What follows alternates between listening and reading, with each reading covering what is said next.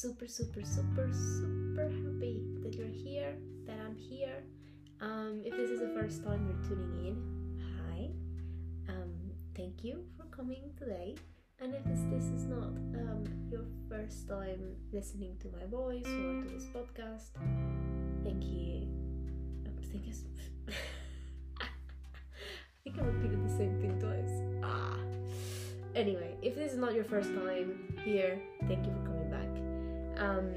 I'm really grateful um, for this space, um, for all of you that listen, um, that send me messages. Um, it's, it's really kind that you're supporting this small small project. Just a few things before we start.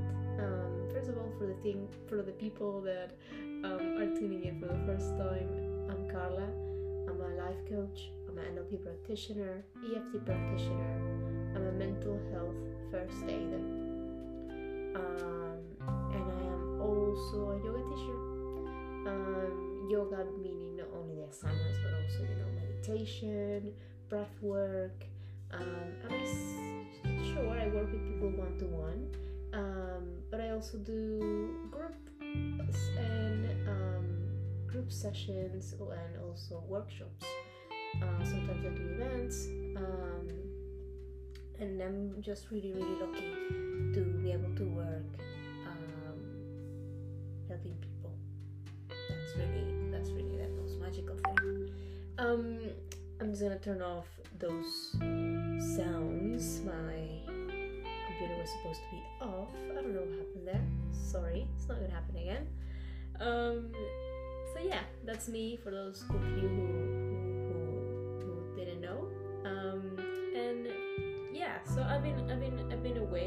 ones of you who who are um, recurrent listeners.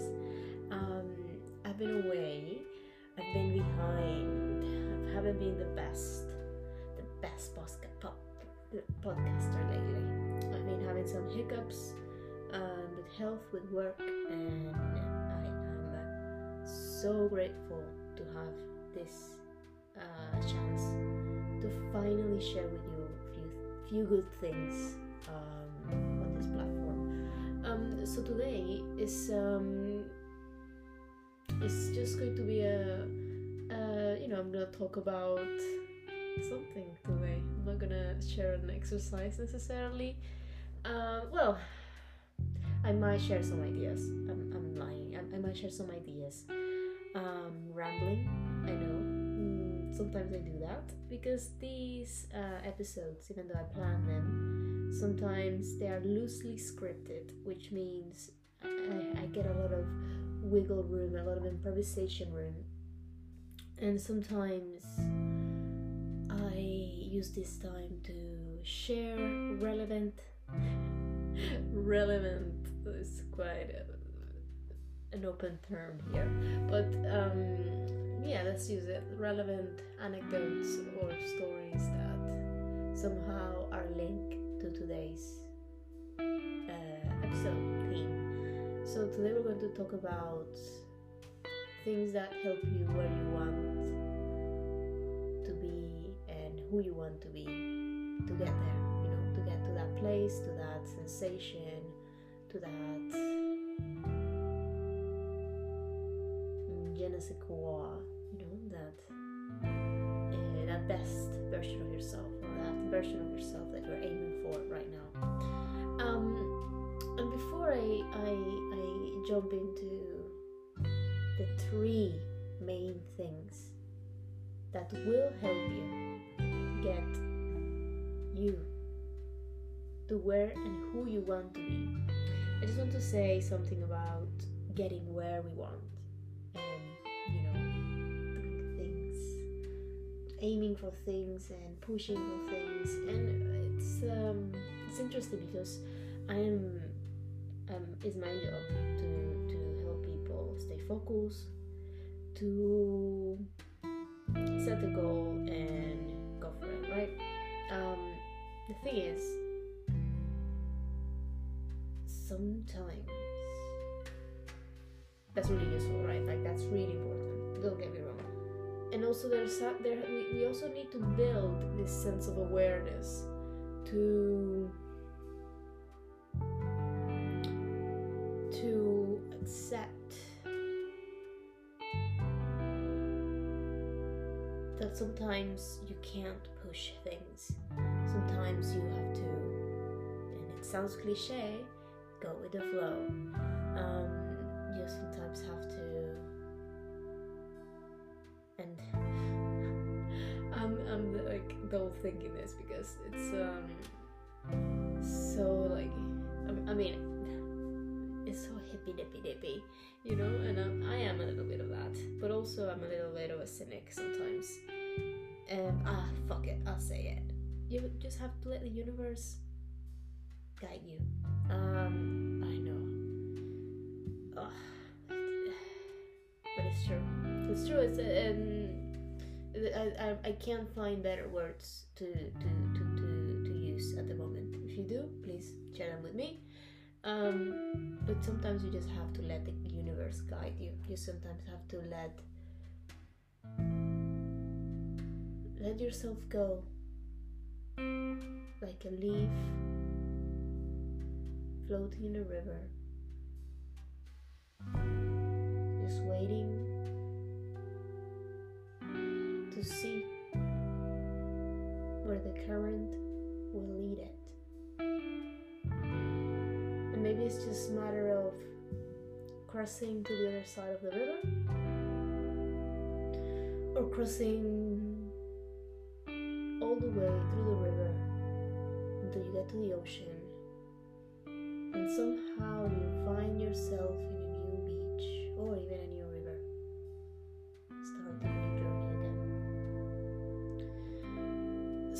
so that's the reason I'm thinking about this. Um, I wrote these um, words that I'm gonna, you know, share with you and the thoughts and the vague, in other words, the vaguely structure script. Um, I, I prepare that because I think it's, it's useful and there are some quite useful um, ideas there.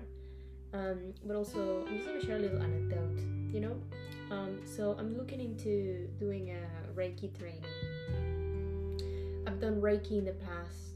Um, not that I've I've done it. I've, no, I've received Reiki treatment in the past, and it's wonderful.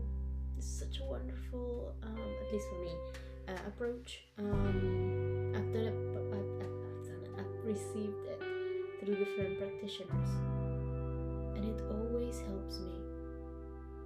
Um, and, and maybe this is the type of thing where, you know, depends on not only the person who is doing it, but also on how open you are to receive the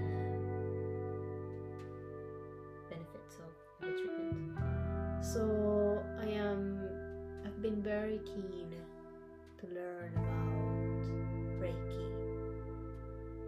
since last year. Another type of person that likes to learn through practice, right? So even though I've tried to listen to a few, few podcasts, um, I even got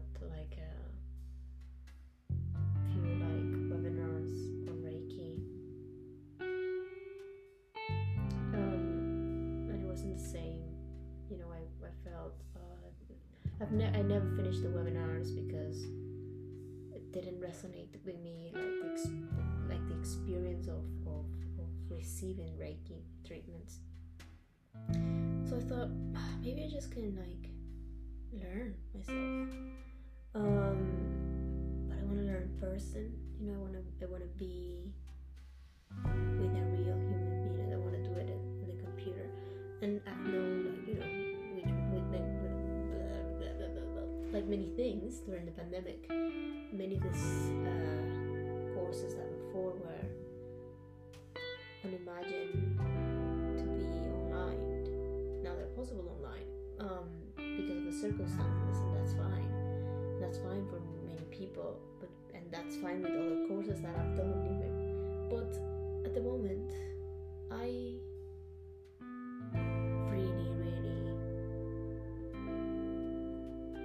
feel the, the, the, the calling to learn with someone else. So I've been looking into it. I've been dipping in and out, and during the retreat where I was working at this past few week, um, I was um, contacting this lady from Ireland to potentially go to Ireland to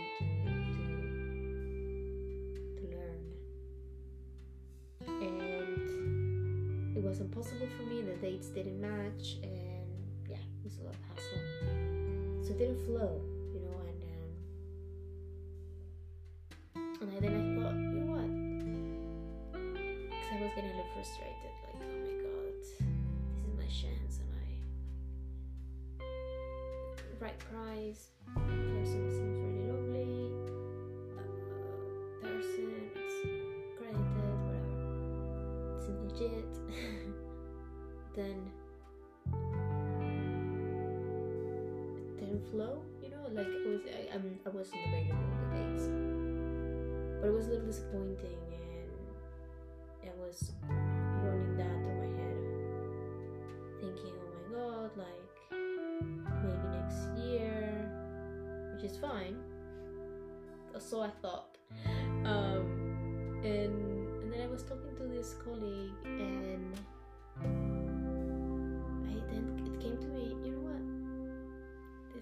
happening because I'm forcing it. You know, like I'm just gonna let it flow.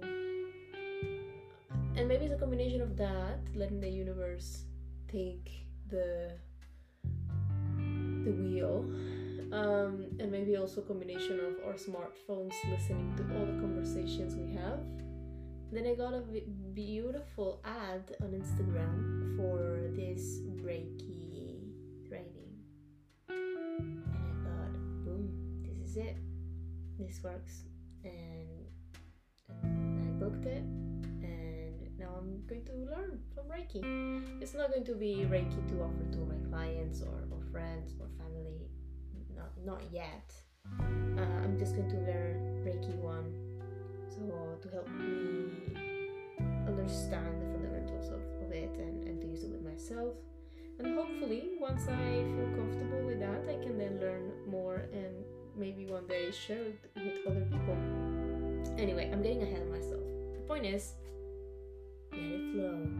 And then just when you surrender the answer might might drop into your lap. And that's that's something that um, actually when I was little I, I used to hear my grandma say quite often like oh yeah my dad always said that once you give up looking for for something that's when that something around and finds you um it were, were not her exact words and she probably said even better than me but this is the way this is the way it sounds right now through my mouth. This is the, are, these are the words coming out through my mouth right now. Um, so yeah, basically that's been my experience um,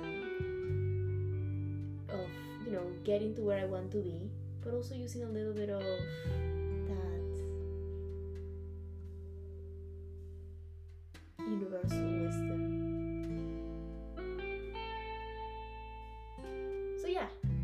things that will help you get yourself to where you and who you want to be. Be prepared. That's the number one. one of my favorite high school teachers, she was a Spanish teacher. Um, and she used to say, soldado preparado no muere en guerra, which translates to prepared soldier do not die or won't die during a war, which which might be a little optimistic in a in a literal understanding, um, because I mean aren't aren't all soldiers prepared to war technically? Anyway, um, or prepared to for for battles. I mean, some of them still die anyway. Um, no mean to disrespect anyone. It's just, it's just you know, it's one of those things that you can't, you can't think too hard, but somehow makes sense when you take the idea out of it. And no offense to my English-speaking people, but in Spanish sounds much better. so, you know, basically the idea being being prepared can save your life or at least your day, you know? This preparation can be, you know, can mean making a list uh, of your shopping um, or your Christmas gifts um, or washing the dishes before bed instead of watching another episode of your latest addiction um, or bringing an umbrella even if it says on the app that will be okay because you never know how the weather might change in England or Panama um, and you know there are probably other examples of preparation I don't know asking your kid to are you sure you don't need the bathroom um, even though they just told you they don't need it, or even even maybe even though they just went to the bathroom. You never know. Always ask twice. Um, always bring extra poop bags. If you bring two, it won't be enough. So preparation is key. Better to better to um, have a, a, a nice surprise that we didn't need it, uh, the thing we prepared, than regret not being prepared before. So yeah, that's the first thing.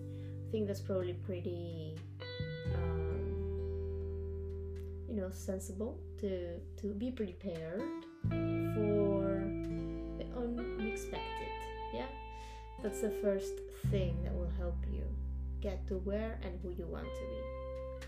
The second thing being removing distractions. And distractions can be like shiny objects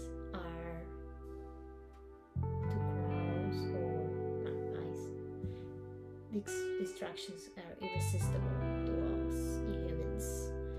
And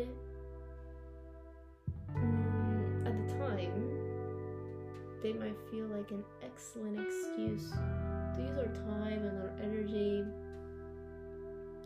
And what is uh, what is procrastination if not a big ass shiny object to our crow like brains? So yeah, but procrastination or distractions in general might be just the tip of the iceberg underneath of the water fears limiting beliefs self-defense mechanisms internal conflict trauma. The good thing is the best person to help you is in the reflection of the mirror. And that reminds me of Mulan. I know that that part where she sings, and it's like, "Who is there in the reflection?" Is it? And then she realizes that she can be fucking water, and she's also my favorite Disney princess. Um, the original movie, the, the cartoon one, not the live action. Um, so yeah, the first step before I keep I keep moving into different um into different um, topics. Um, the first step to remove distractions and or procrastination is to recognize what is happening. Is to recognize, okay, this is a distraction. Like, okay, I'm changing the subject. I'm gonna come back into the real subject. Or okay, I'm procrastinating. Okay, um, and then you know, using our radical honesty find out what is underneath the waters. If the behavior is the tip of the iceberg, what else is underneath the waters? So maybe if you want to find out what's underneath the waters, you can ask yourself, what am I afraid of? Who is benefiting from me being distracted? This impact my long term goal?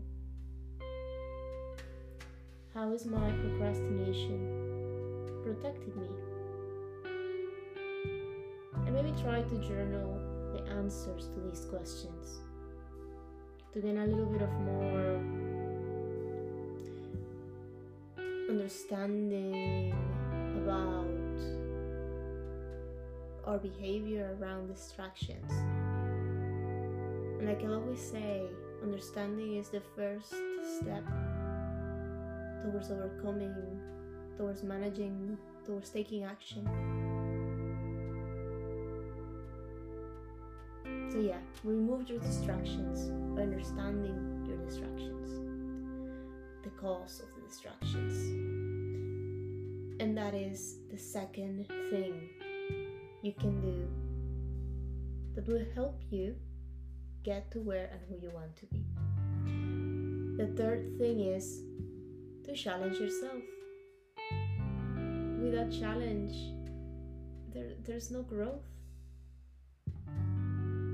That's why when we are working out in the gym, we, we gradually add more weight, more repetitions, or different movements to our routine. In life, we need challenges, you know? Sometimes these challenges might come by themselves. Bad timing being the cherry on top. um, you know, and, and challenges obviously they, they, they, they feel inconvenient. Perhaps the last thing we want to do at the moment is to thank the universe. I do thank the universe when I face a challenge. Or I try, I try to think. Because this is yet another opportunity of growth. So don't underestimate the power of gratitude. Maybe saying thanks won't won't change anything or won't make anything particular happen. But it would make the way you feel change. We can also take the power um, over how we are being challenged, evaluating how we have been doing something, and deciding what little baby step we are willing to take in order to embark ourselves on a voluntary adver- adventure towards growth. If you're trying to, to live a healthier life or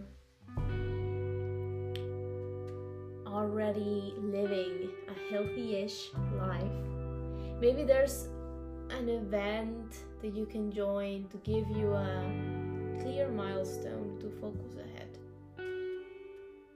If you're trying to learn a new language, maybe plan a trip to a small town where you where they, they speak the language you're trying to learn. Or an even smaller step can be to find yourself a book you want to be able to read in that new language you're learning. If you want your career or business to grow, think about how a challenge can help me to where I want to be in the next day, week, month, year, or decade. And we take a moment to write down, you know, how can a challenge help me? How would I know a challenge has helped me?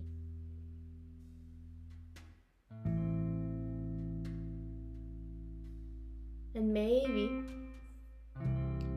after being prepared, after removing the distractions, after challenging yourself, you are a little bit closer to where and who you want to be. But this only happens if you're willing to take action. And also, if, if I may add one more thing to the list or to these words, is that flow sometimes is necessary. Listen to the whispers of the heart, follow your intuition, let that universal wisdom be the river, and you become the leaf. effortlessly traveling through that river, who is wisely transporting you, directing you towards your destiny. And sometimes trying to focus on these ingredients can feel overwhelming and hard, really hard to keep accountable. That is why it's important to remember that we don't have to do it alone. And if you want someone to help you, feeling prepared, removing distractions, challenging yourself with compassion, I can help you. In the last three years, I've helped my clients in Europe, Asia, Latin America, the United States, Africa, to gain clarity, to live a more balanced life, and to ignite that sense of self belief. To start the journey together, you can either send me an email or just directly book an exploration call in the description of this episode. And that was all for today, guys. A few things that can help you get to where and who you want to be. A few questions, really important questions to ask ourselves to hopefully answer. And always the option. Always know that I'm here for you. Thank you again for listening, and I wish you a lovely rest of your day. Remember to be kind to yourself, to be kind to others,